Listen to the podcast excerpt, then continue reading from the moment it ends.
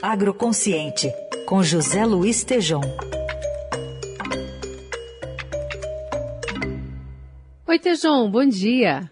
Bom dia, Carol. Bom dia, ouvintes. Heisen. Bom dia.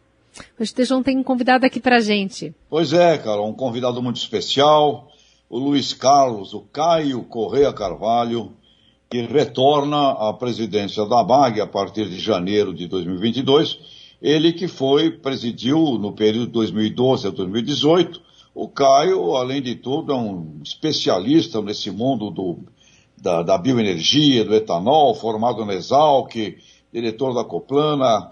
Caio, seja muito bem-vindo aqui ao à BAG e aqui ao nosso jornal, Eldorado. Bom dia, Tejão. Prazer estar com vocês. Aí, meu abraço para a Carol, para o Ryzen. É um prazer estar falando com vocês. Caio, primeira coisa, você está retornando à BAG. Estamos num momento de muita polarização, confusão, negacionismo para cá, outro para o outro lado. O que, que você está planejando aí para pegada da BAG a partir de janeiro, Caio? Tejão, é, esse é um ponto essencial. Como você sabe, a gente acabou de fazer essa, essa, essa, essa, essa eleição e nós demos uma arrumada, inclusive, uh, digamos assim, nos nossos estatutos para poder enfrentar a nova realidade que estamos vivendo no mundo e no Brasil.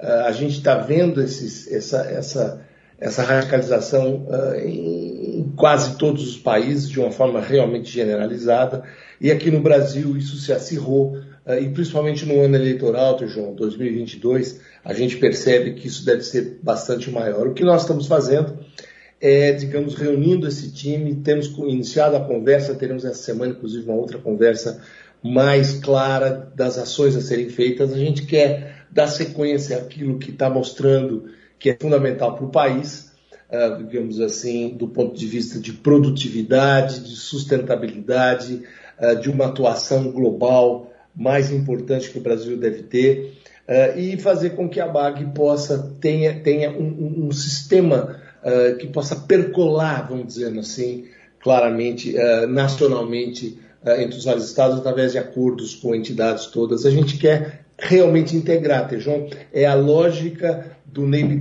lá de trás, cadeias produtivas integradas. Pois é, Caio, seja bem-vindo como maestro, viu? Transformar a cacofonia numa sinfonia. Mas vai lá, Carol, Heisen, vocês aí.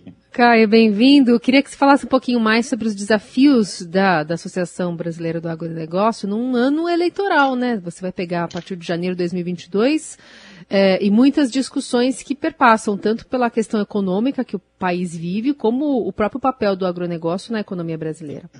Não, não tem dúvida, Carol. A gente, uh, vamos dizer assim, uh, a gente olha com, com, com, muita preocupação, em primeiro lugar, a questão macro, então a questão geopolítica, uh, e como é que essa questão geopolítica evolui e que impactos ela traz para o agro.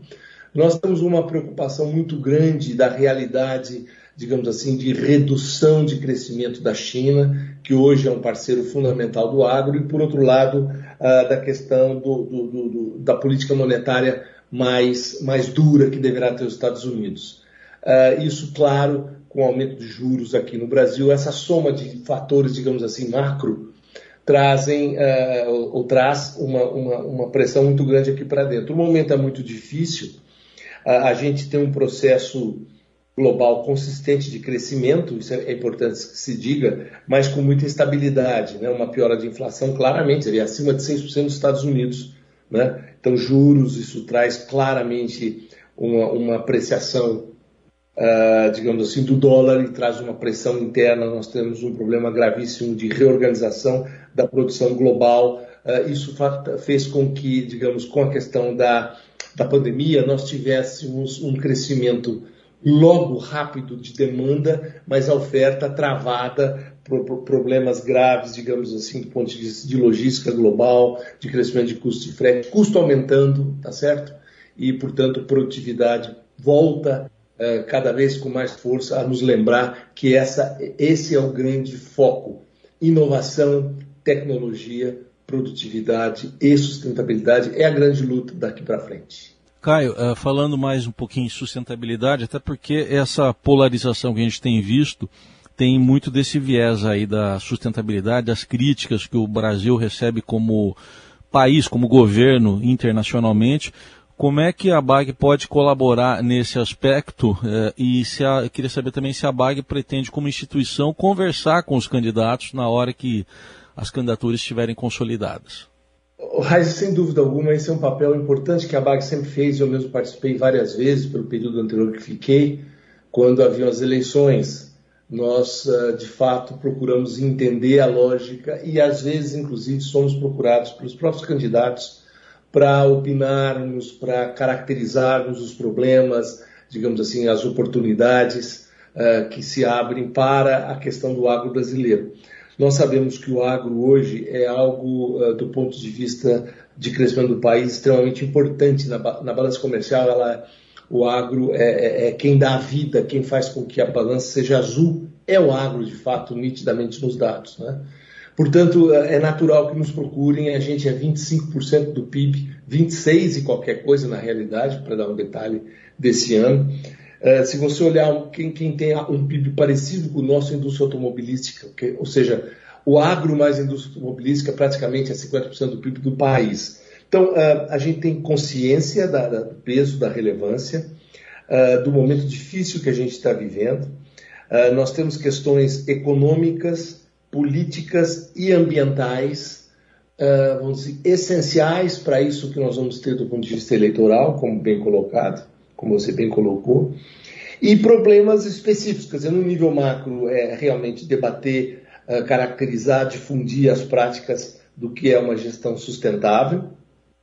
Uh, do ponto de vista uh, micro, nós temos que olhar os marcos regulatórios, nós temos uma preocupação especial com a questão do custo Brasil, que tem passado à margem de governo e é essencial para que a gente consiga sair do voo de galinha e ter voos, voos mais altos. Portanto, nós estamos olhando para a questão de conectividade, toda a questão, digamos assim, uh, de, de, de, de grande inovação está ligada à questão da conectividade, da questão da logística, que essa melhorou muito. Continuaremos com a preocupação no crescimento do papel uh, da mulher no agro, do cooperativismo, da questão de alimentos, bioenergia. Ou seja, há, há muita coisa a ser olhada, as mudanças climáticas vêm exigindo transformações globais que são muito complexas. Vídeo que aconteceu na COP26, quando de repente até países pequenos pressionados para caírem fora da, uh, de, de, combustíveis fósseis acabam se apoiando em países uh, ricos que, que têm o combustível fóssil a excelência da sua produção e reagem contra mudanças. Tudo isso está no ar e a gente deve estar trabalhando e operando nisso. Caio, agora uma questão aqui do meu sonho.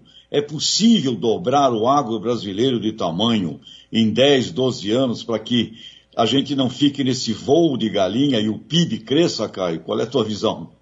Eu, eu, eu concordo com você. Uh, se você olhar o, o, o crescimento do agro, uh, de uma forma geral, é coisa de 3% ao ano.